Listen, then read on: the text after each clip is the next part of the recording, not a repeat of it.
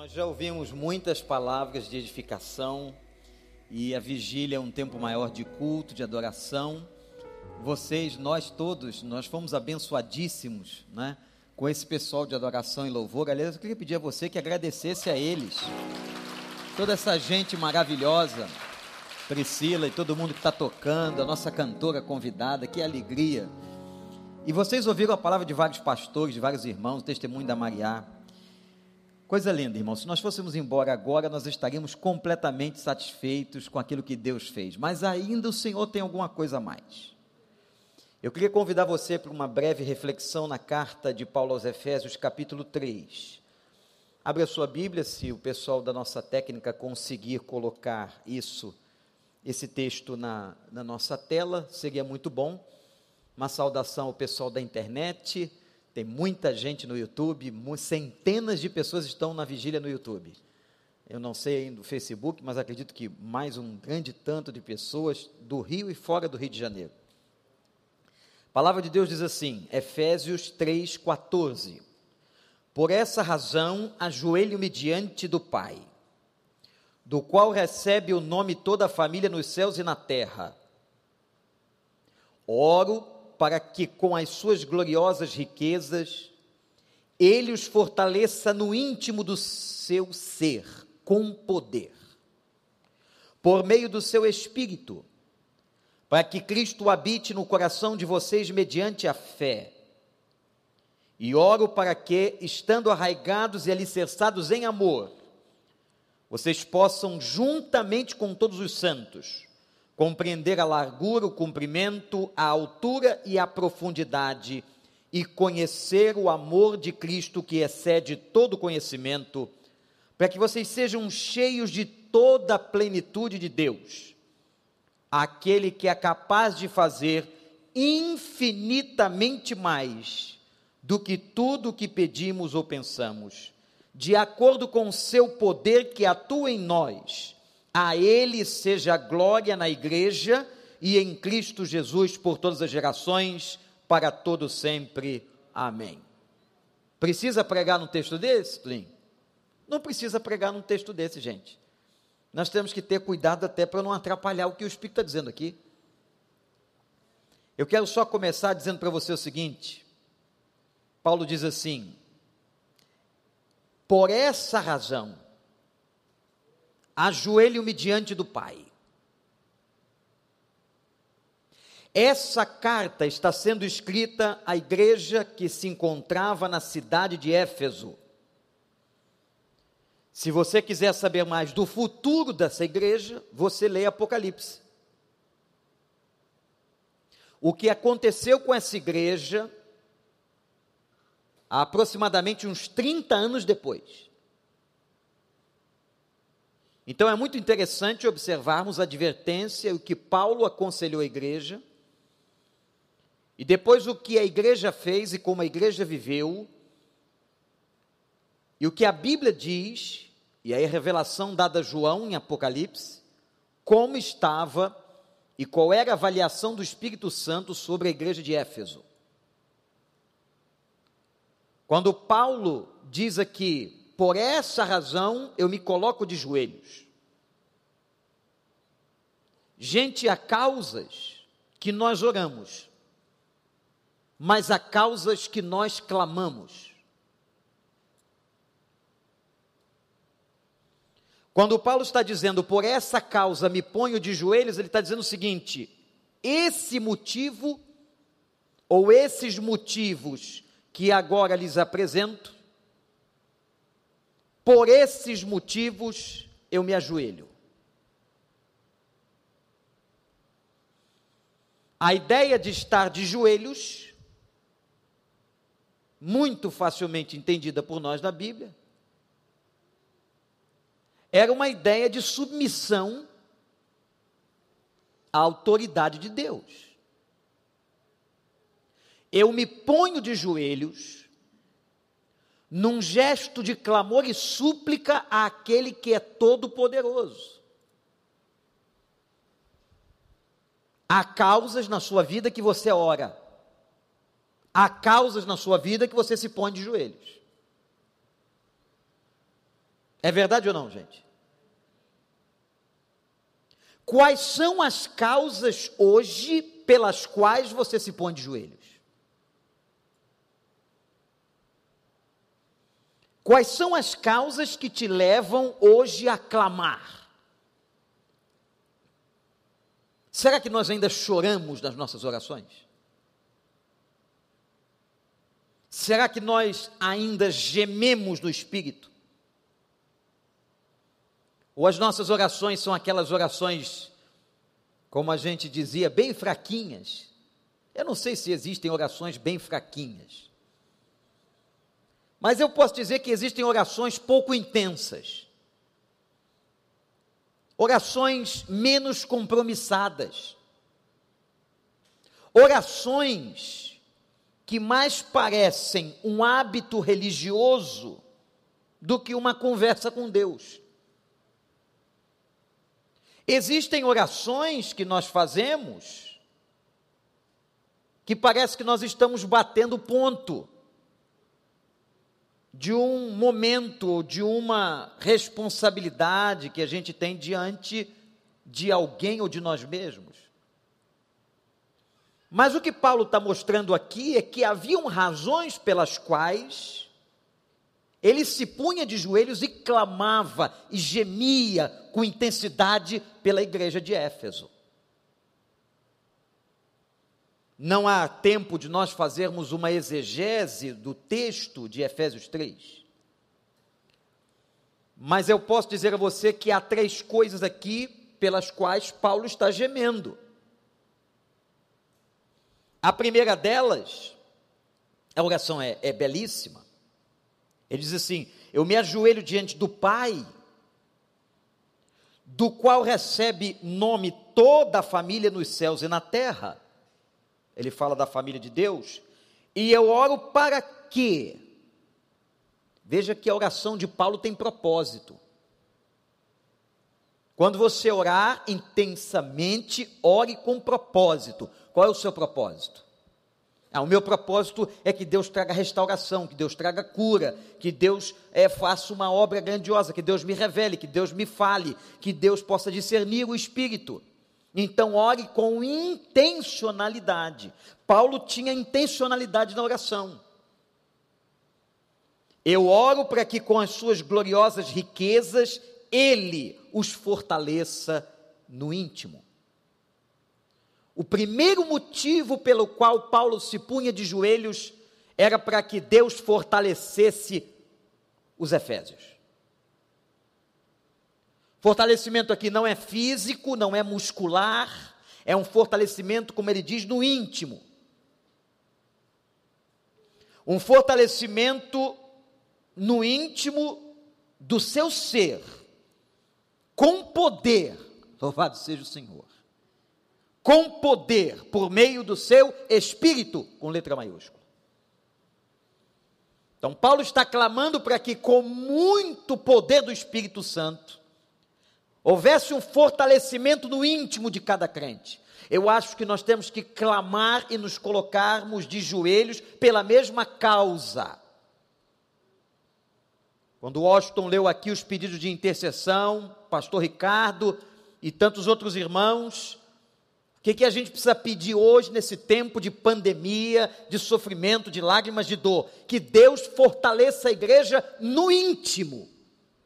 Deu para entender, gente?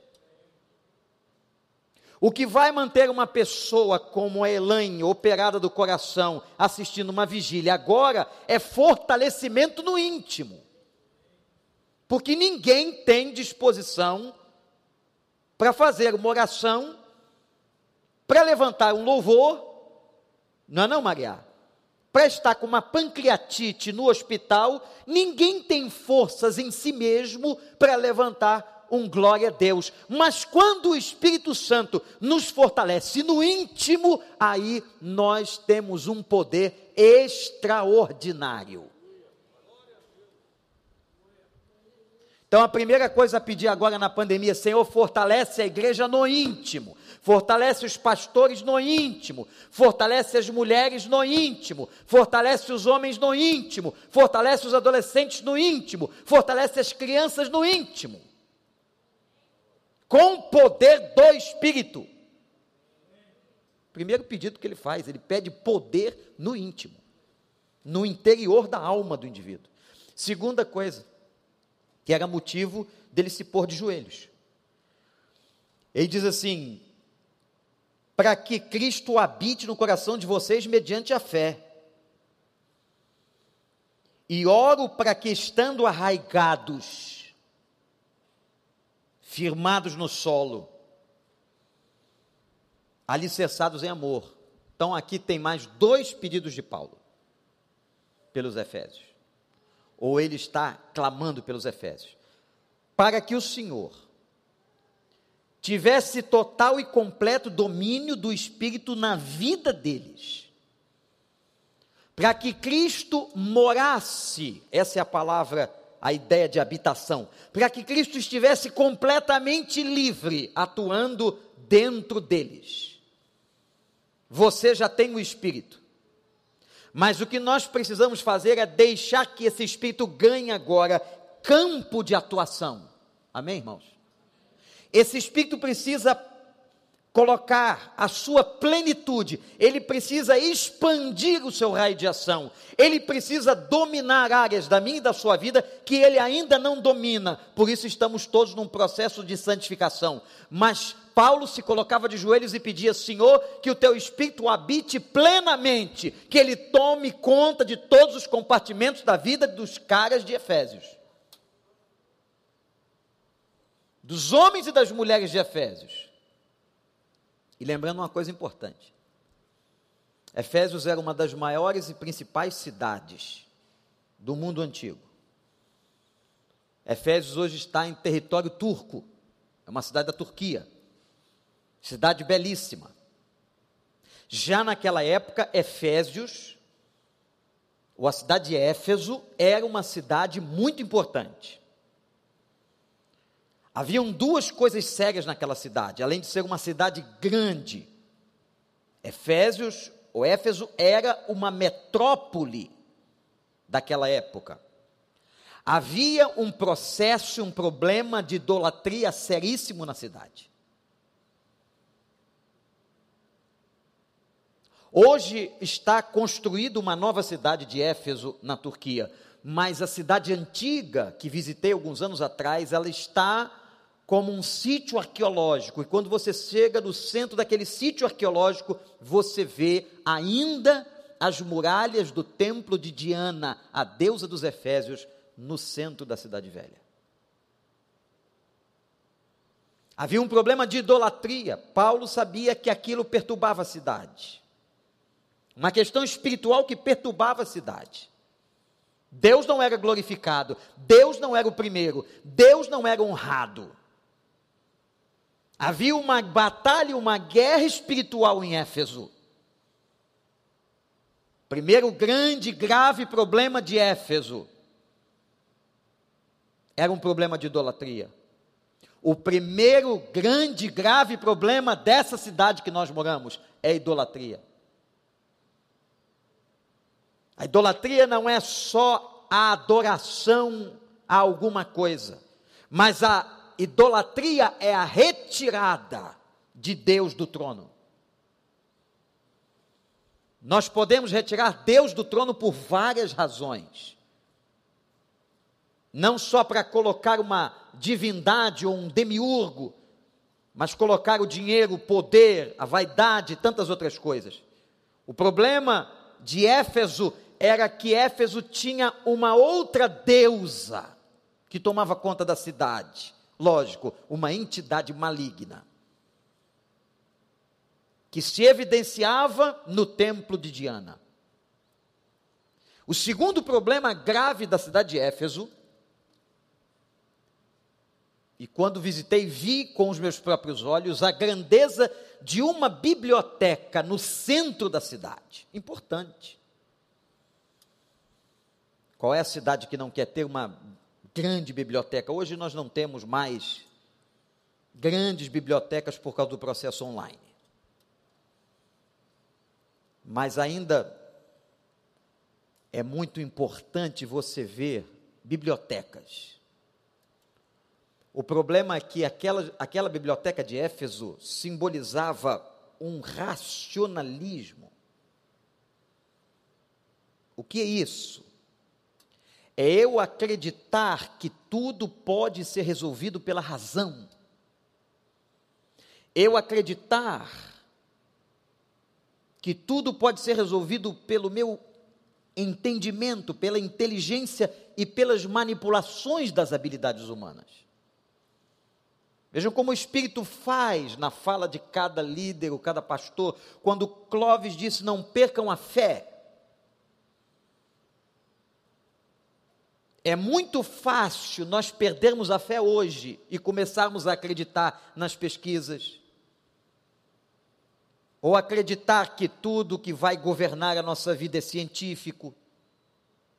A ciência é extremamente importante, a ciência é vital, é bênção de Deus, mas quem governa a nossa vida é o Senhor dos Exércitos.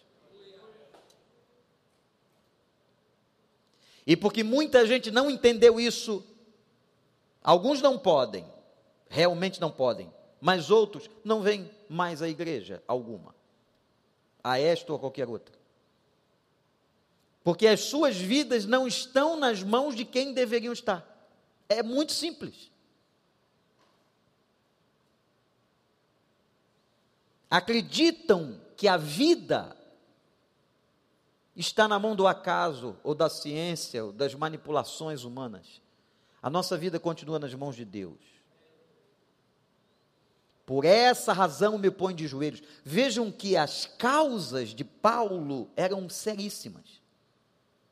Ele pedia fortalecimento no interior das pessoas em Éfeso. Ele pedia que eles pudessem estar arraigados, cheios do espírito, vencendo a idolatria, vencendo o racionalismo, mas tem uma última coisa que ele pedia. Me põe de joelhos para que vocês experimentem amor. Que vocês possam, juntamente com todos os santos, unidade da igreja, compreender, e ele aqui usa figuras de mensuração, compreender a largura, comprimento, altura, profundidade do amor de Cristo. Se vocês, e ele faz uma ligação extraordinária entre o, o conhecer o amor de Cristo e o vivenciar o amor com as pessoas. Quem não conhece o amor de Cristo não pode vivenciar a plenitude do amor com as pessoas. Por essa razão me ponho de joelhos, para que vocês entendam o amor de Cristo em toda a dimensão, a fim de que vocês tenham uma vida de unidade e amem uns aos outros. E ele termina dizendo: aquele que é capaz de fazer infinitamente mais do que tudo que pedimos ou pensamos. Nós podemos sair dessa vigília aqui hoje na certeza de que aquilo que nós pedimos, Deus vai fazer? Não, Deus vai fazer infinitamente mais. Aliás, não vai, está fazendo, mesmo que não tenha saído uma palavra da sua boca, ele está agindo, porque isso é questão de promessa. Infinitamente mais ele vai fazer do que eu posso pedir ou que eu posso pensar. Há coisas que você nem sabe. Nós somos absolutamente ignorantes nas nossas orações, não sabemos orar. Graças a Deus, Romanos 8 diz que o Espírito Santo intercede por nós gemendo, como se diante do Pai, por cada um que está aqui, dizendo: Pai, amo teu filho, não leve em consideração esses pedidos que ele não sabe por que faz, não sabe como ora, mas eu estou aqui para, pela graça, interceder por esse filho, por essa filha que está diante do teu altar. Nosso Deus é maravilhoso, até orar por nós ele ora, o dia todo.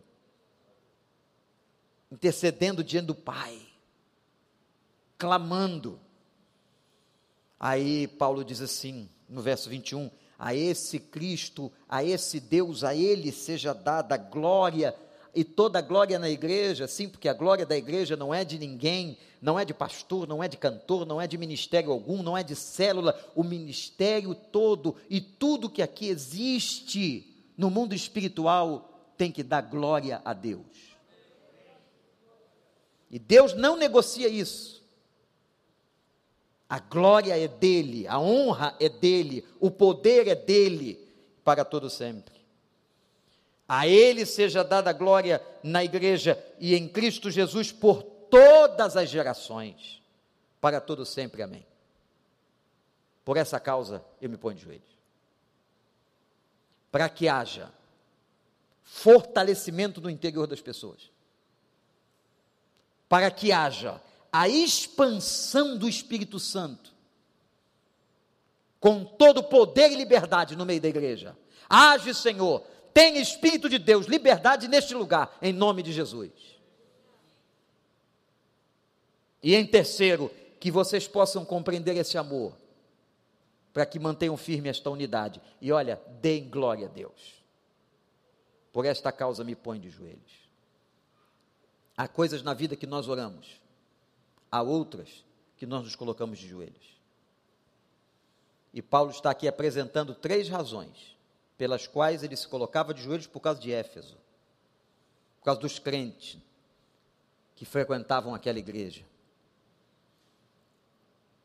Eu quero terminar esse momento de reflexão que estou participando aqui, perguntando a você numa pergunta que só você tem a resposta. Quais são as causas que você tem se colocado de joelhos? Não trate todas as suas causas da mesma forma. Há causas na sua vida, há questões na sua vida e na minha vida que nós temos que ir para o joelho. Com um rosto no pó, com a reverência absoluta, com submissão total, pedindo misericórdia. Curvados, prostrados, dobrados, uma pessoa de joelhos é uma pessoa dobrada. Sabe qual é a pessoa que Deus não pode abençoar? A pessoa que não se dobra. Como é que Deus pode abençoar uma pessoa dura?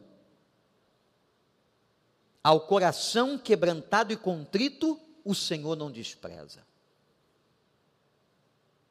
Mas ao altivo, ele rejeita.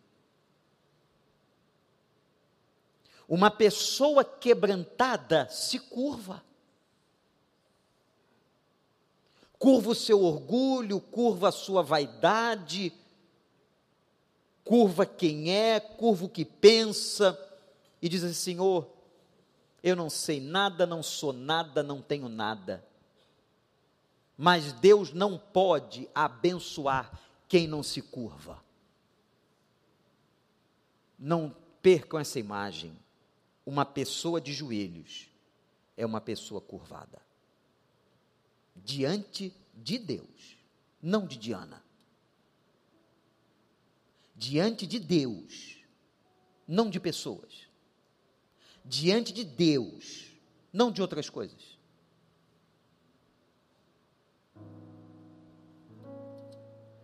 Quais são as causas da sua vida pelas quais você tem se colocado de joelhos?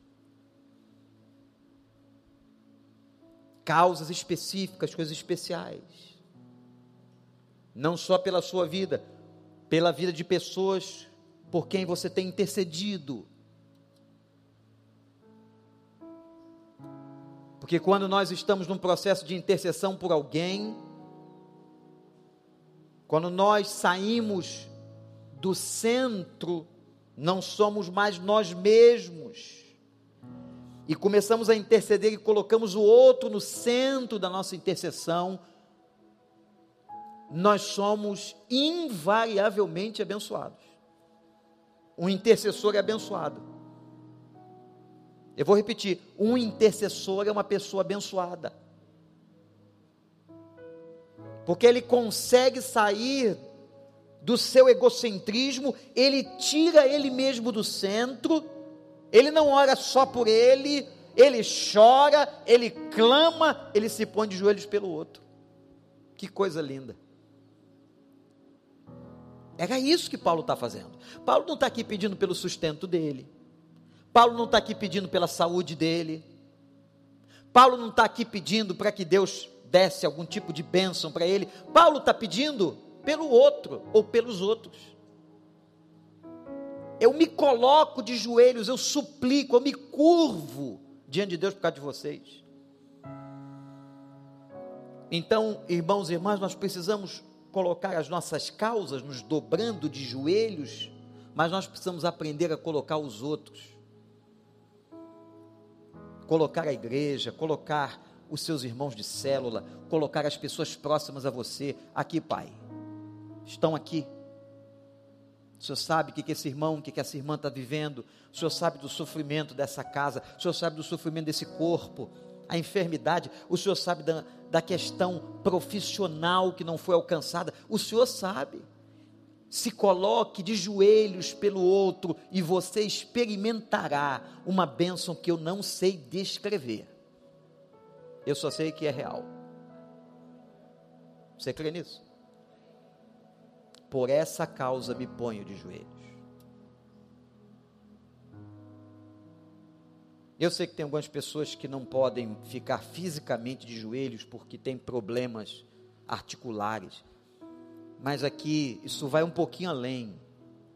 Porque para que o joelho se dobre, tem que dobrar primeiro o coração. Então, se por alguma razão, algum dia, por uma cirurgia ou qualquer coisa, você não puder ficar de joelhos, dobre o coração, dobre a mente. Se coloque curvado diante de Deus. Coloca diante dele você, mas coloca diante dele aquelas pessoas. Não, Deus não vai te trazer a igreja inteira, não. Mas Deus é tão sábio na sua competência de dividir que ele vai colocar nomes no seu coração e no outro irmão ele vai colocar outros nomes e no outro outros nomes. E a igreja vai sendo edificada pela oração. Quem são, quais são os nomes que Deus tem colocado diante de você, e você fica assim: poxa, por que eu estou lembrando tanto dessa pessoa? Por que eu estou sonhando com essa pessoa? Por que, que eu dormi e, e tive um sonho com esta pessoa? Por que, que eu encontrei coincidentemente no mercado esta pessoa? Por que, que eu me lembro do lugar que ela senta na igreja? Por quê? Ore por ela. Não julgue nada, não tenha qualquer intenção arbitrária, apenas ore por ela.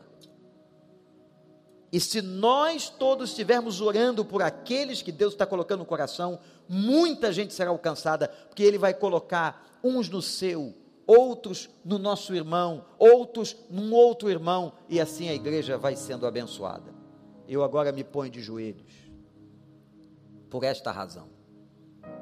Vamos fazer isso? Quem quiser, quem puder, se ponha de joelhos e ore. Se ponha de joelhos e diga para Deus agora quais são os nomes. Fale objetivamente. Senhor, o meu caso é esse, meu caso é nessa área, tu sabes disso. O caso daquela pessoa que o Senhor tem colocado no meu coração é esta outra área. Eu oro por saúde, eu oro por família. Aquele outro irmão que o Senhor tem me trazido à memória e lembrança, eu coloco por esta razão. Diga a Deus agora objetivamente a causa pela qual você está de joelhos.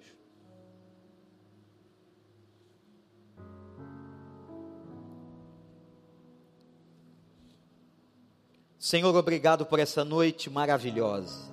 Tantos louvores, tantas orações e tanta palavra. Agora nós fazemos como Paulo fez em Éfeso, nos colocamos de joelhos. Tu sabes as razões pelas quais nós estamos curvados, clamando primeiramente por nós, individualmente, pelo sofrimento e dores que cada um tem passado, Senhor Tu sabes antes de nós pensarmos, porque o Senhor opera infinitamente mais além de tudo que pedimos ou pensamos.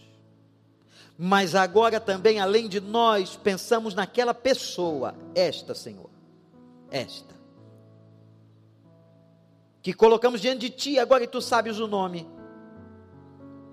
pedindo para que o Senhor a socorra, para que o Senhor a edifique, para que o Senhor a abençoe, para que o Senhor a cure, para que o Senhor restaure todas as coisas na vida deste irmão, desta irmã.